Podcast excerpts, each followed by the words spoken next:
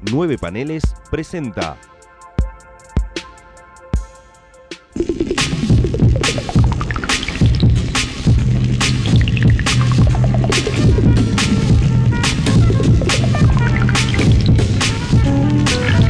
Hermandad condenada.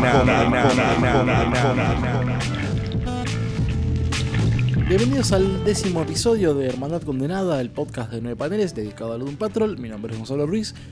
Y hoy, de modo tardanza, bueno, yo lo he comentado, algunos que vean redes sociales, o bueno, lo habrás notado que el martes, ayer, o sea, no hubo episodio de Hermandad Condenada, sino estuvo el cuarto episodio de 60 años después. Yo, bueno, estuve con problemas personales, no pude ver el capítulo hasta hoy, martes 24.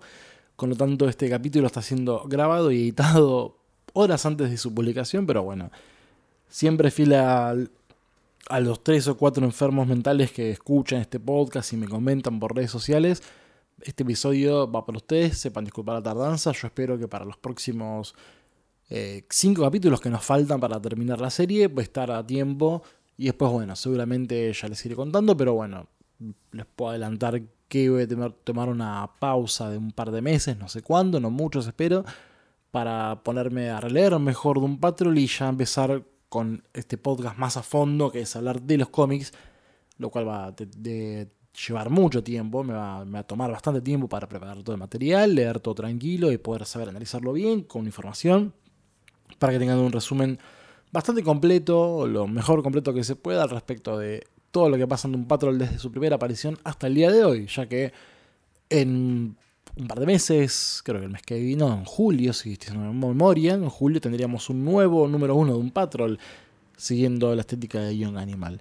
Pero bueno, basta de charlas, eh, como siempre agradecido a la gente que nos escribe por, por Twitter sobre todo, Mariana Cholakiani, Pepo, que es arroba Pmariño, que está ahí siempre preguntando, siempre preguntando mis opiniones al respecto como les dije, tardó un poco, pero bueno, acá está qué pasó en el capítulo décimo de Doom Patrol titulado Hair Patrol.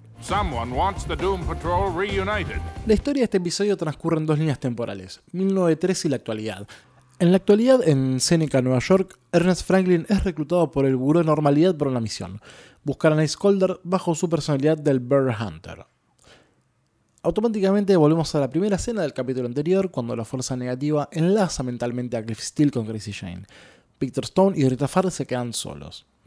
Cyborg le cuenta a Rita sobre Danny Street, ya que ya no estaba en los eventos del capítulo número 8, y le muestra el cómic que le entregó sobre el final de dicho episodio, creyendo que puede tener una pista para encontrar al jefe. Ojeando el cómic, Rita nota que falta una figura musculosa en la publicidad de unos cereales de marca Mentalos. Atento a esto, chicos. No tiene nada que ver con el episodio de hoy, pero solamente a futuro tengamos algo más. En ese momento, el Beer Hunter ingresa a la Doom Manor y dentro del baño personal del jefe saca y traga unos pelos atascados en la cañería de lavamanos, sufriendo una alucinación y quedando inconsciente. Ernest despierta toda una silla frente a Vicky y Rita y les cuenta sobre su misión, y explica que tragó los pelos del jefe ya que le permite rastrearlo con mayor facilidad.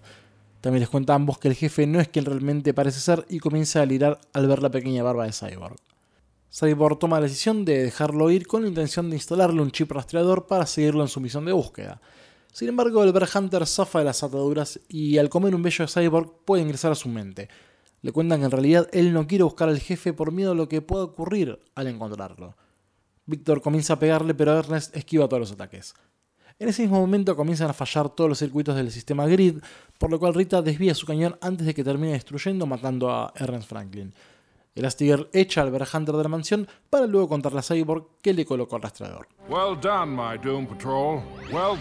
La segunda historia transcurre en los territorios de Yukon en 1913. Se revela que Nice Calder fue parte del Buró de Normalidad que en ese entonces, impulsado por el mismo jefe Calder, se dedicaba a investigar las anormalidades. Durante una expedición, el jefe y su compañero Alastair son atacados por una jauría de lobos. El jefe al huir se topa con una bestia deforme que lo ataca y lo secuestra. El jefe despierta junto a una mujer primitiva que aparentemente conquistó la vida eterna. Ambos conviven durante más de un año hasta que Alastair logra rescatarlo, para revelar que el buró ahora se encarga de destruir las normalidades e iban tras la pista de esta mujer primitiva que vimos. Niles engaña a Alastair y lo lleva a una zona de hielo delgado para que caiga y muera congelado.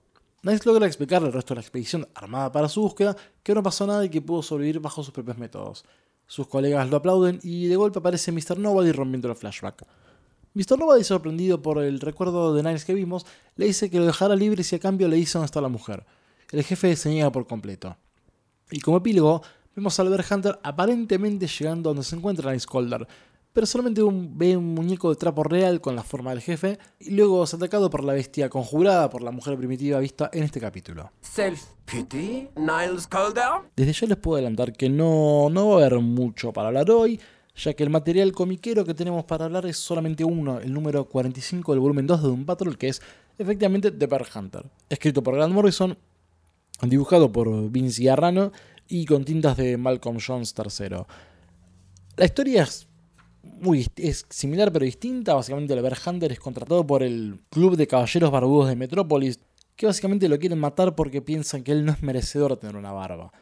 Una cosa espectacular, básicamente, el hecho de contratar a un tipo que es efectivamente un cazador de barbas. Es increíble. ¿no? La verdad que es un concepto muy interesante donde Morrison se ríe del Punisher. De hecho, estéticamente hablando, no se parecen. El Bear Hunter, Ernest Franklin, no se parecen nada al cómic con el de la serie. El del cómic es un poco más lindo, tiene buen físico, es rubio, pelo corto, no, no es una persona gorda como en la serie. De hecho, no solo el Sig du Roll es distinto, sino también cómo es. Porque básicamente el Bear Hunter de la serie, como vimos, está retratado de manera cómica. Si bien ambos viven con la madre, este parece más un tipo ridículo. A diferencia de esta persona en el cómic, que es un un fascista completamente homofóbico que por algún motivo va atrás de las barbas sin ningún tipo de agenda. O sea, acá no hay contrato con. No hay ningún buró de normalidad ni nada. Si bien es contratado por este club de, barbuda, sus intenciones son otras. Es una persona triste, eh, aparentemente homosexual, con un odio irreverente hacia las barbas. No hay mucho más eh, de esta parodia del, Punisher. Que bueno, hablando de así de personajes violentos de Marvel, también puede. Es, el diseño es muy parecido a New, que este villano de Daredevil, que parece en Born Again. Yo no soy muy lector de Daredevil, así que no sé si también es personaje de otro cómic, pero bueno, al menos lo recuerdo ahí. Un hombre rubio, de buen físico, buen porte. En fin, este club de barbudos lo contrata al Hunter para buscar en el Scolder. Y la pelea justamente es eso, es eh, Calder contra el Bear Hunter adentro de un supermercado. No hay más que eso. Obviamente, spoilers, gana el jefe, pero no, no hay un desarrollo mucho más grande que eso, que una pelea, hablar un poco sobre quién es el Bear Hunter y fin. Eh, a partir de ahora, bueno, lo que podemos hablar un poco de cuestiones personales sobre este episodio. Estoy con. medio con duda, ¿no? De qué opinar al respecto del episodio. Si me gustó tengo que decir que no, no, me hizo muy feliz este cambio con el Bear Hunter. Soy más fanático del, de la aparición del cómic, pero aún así puedo disfrutar mucho del que vi en la serie. Mm, tengo que decir que me reí bastante, lo, lo cual me parece algo positivo. Si hay un cambio muy drástico, creo que si de alguna manera lo puedo disfrutar está bien. Me gusta esta idea del buró de normalidad, siendo un poco más presente en la historia de un patrón, ¿no? El hecho de que el jefe Colder como comenté hecho en Twitter el día de hoy, ayer, me gusta esa idea de que tal vez si el buró de normalidad aparece más seguido en un patrol, esta cosa de que el jefe Calder sea como tipo Agent Carter, ¿no? Una, o Howard Stark, los primeros fundadores de S.H.I.E.L.D. según el universo cinematográfico de Marvel. Esta cosa de el jefe Calder siendo el creador del buró con una cierta intención para que después pase otra cosa, ¿no? Tipo Shield y Hydra. Me parece muy interesante, es algo que me gustaría tal vez ver eh, más explotado. No digo como un spin-off, pero esta idea de tal vez mostrar más aventuras de corte fantástico. Pienso un poco en Challengers of the Unknown o el personaje de Cape Carson, esta idea de un aventurero que da por aventuras completamente estrambóticas propias de un cómic de los años 60. Estaría bueno poder ver eso en un momento. La historia del jefe Calder creo que es lo que más me gustó eh, lo que pasa con el Bear Hunter me parece tan falto de acción que hasta me aburre bastante. El hecho de que las escenas de acción sean piñas que Cyborg nunca le puede pegar porque el Bear Hunter las suele. las puede esquivar. O el hecho de la pelea con el cañón que le falla todo el tiempo a Cyborg. Eh, ahí la verdad que no me gustó en absoluto. El hecho de seguir metiéndonos un poco en la psiquis de Cyborg, ¿no? que él nos, está ocultando tanto a los personajes de Lone Patrol como a nosotros el espectador que él tiene problemas para controlar su, al grid, a su sistema operativo, que piensa que eso le va a llevar a la destrucción total de, de la Don Patrol, como vimos en el cuadro pintado por la, la Hell del verdugo. Rita es una persona insoportable, la cual la verdad me parece una decepción absoluta lo están haciendo con este personaje. Un desperdicio por completo. O sea, pensar en, pensar en ella como alguien molesto en la, la serie, no soy muy fan al respecto, la verdad. Espero que sí, van a seguir haciendo el personaje, espero que lo terminen fletando porque a nivel, personal, a nivel personal hablo, ¿no? no me gusta esta, ni esta versión, esta caracterización de tan alejada de Rita Farah. Avanzamos en la trama, obviamente vemos que el jefe tiene una agenda muy personal atrás de esto. ¿Qué, oculta? ¿Por qué oculta esta mujer eh, primitiva? En un momento dice que ella es la clave para salvar al mundo.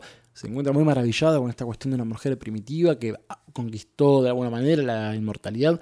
Yo espero que esto también solucione estas cuestiones de continuidad temporal. Porque el flashback en 1913 me parece una exageración absoluta. Yo no sé si lo están haciendo medio en joda esto de tirar números medio random con las edades, pero ninguno de los personajes parece tener la edad que claman tener cada uno, porque digo, Rita Farr es una actriz de los años 40-50, pero la diferencia que hay entre April Bowley y Timothy Dalton es mucho más alta, una brecha de 20 años que aparentemente pasaron en la diegesis de la serie. Espero que encuentren una justificación a esta suerte de fuente de vida que encontró el jefe Calder con este personaje misterioso, que aparentemente tiene pinta de que va a ser clave en, los próximos episodios. Si bien la promo y el título del próximo episodio, Frances Patrol, no aporta demasiado, lo cual me parece muy bueno la idea de que los promos no sean del todo spoilers, ¿no? Algunos como Hair Patrol y el hecho que dicen Bear Hunter ya te, te puede llevar para qué lado van a ir, pero que mantenga algunas cosas medio crípticas me parece bastante bueno. Que hace la expectativa y no, no hay que especular demasiado. Es como, estás entregado a ver qué va a pasar con un Patrol la próxima semana o este viernes, por suerte. Hemos, tienen este episodio, lo pueden comentar y en dos días tenemos un nuevo episodio para ver y bueno, espero llegar a tiempo a verlo si tenemos un comentario más pronto. Pero bueno, obviamente estamos viendo cada vez más claves sobre quién es Niles Calder en realidad. Me gusta idea de ambigüedad, a ver, yo lo comenté un poco de manera spoilerativa, digamos, en el capítulo anterior. Sabemos que Niles Calder en la era Morrison tiene una agenda personal bastante macabra. Veremos si efectivamente está llevado para este lado, porque si bien Calder sigue tratando, Timothy Dalton sigue tratando a la Doom Patrol como a sus hijos. No se ve muy conmovido cuando tienen que elegir entre ellos o esta mujer primitiva. Él mismo lo dice, prefiere verlo sufrir antes que darle el placer a Mr. Nobody y doblegarse ante él.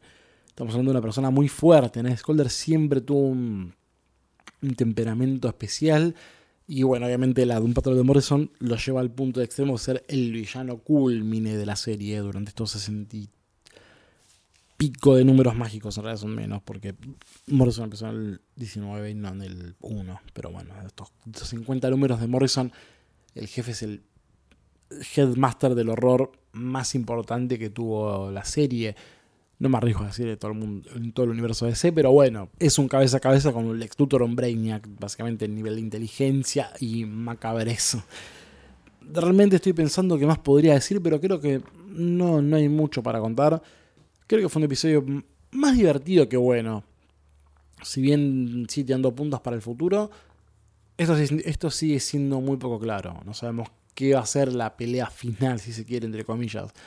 Pero bueno, obviamente lo interesante es ver cómo todos parecen saber quién es realmente Nice Calder, excepto la propia de Patrol, que fueron como sus hijos, sus protegidos por tantos tiempos. Esto es como muy interesante, nos auguria que probablemente se terminen chocando toda la de Patrol contra una pared de cemento duro cuando descubran quién es realmente Nice Calder. Eh, saben que vamos a ir hablando al respecto de este capítulo, de la serie en general, en, mi Twitter, que es arroba Ruiz, con el hashtag Hermandad Condenada y 9 paneles. También está 9paneles.com, el facebook.com barra 9 paneles, Instagram en arroba 9.paneles. Ahí podemos ir comentando al respecto de un patrol. También están, bueno, lo que quieran opinar ustedes sobre 60 años después, el podcast de la Legión. Semana que viene tendremos triplete podcasteril con un nuevo episodio del podcast de 9 paneles, un nuevo comentario de Hermandad Condenada, otro más de 60 años después, y seguimos así avanzando de manera auditiva para todos ustedes. Mi nombre es Gonzalo Ruiz y nos veremos eh, la próxima semana, espero, tal vez antes, el martes, en mi horario habitual, para un nuevo análisis del próximo capítulo titulado Frances Patrol. Hasta la próxima.